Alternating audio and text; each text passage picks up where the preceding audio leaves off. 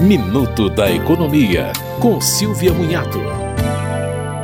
Medida provisória editada institui auxílio extraordinário no valor de R$ 2.640 para pescadores artesanais de municípios da região norte, afetados pela estiagem. São pescadores que recebem o seguro defeso e residem em 94 municípios que estão em estado de emergência. O auxílio extraordinário será pago em uma única parcela. Os pescadores beneficiados moram nos estados do Acre, Amazonas, Amapá e Pará. O pagamento será devido ainda que o beneficiário seja titular de auxílios assistenciais ou previdenciários. A seca na Amazônia já é considerada a pior dos últimos 43 anos na região.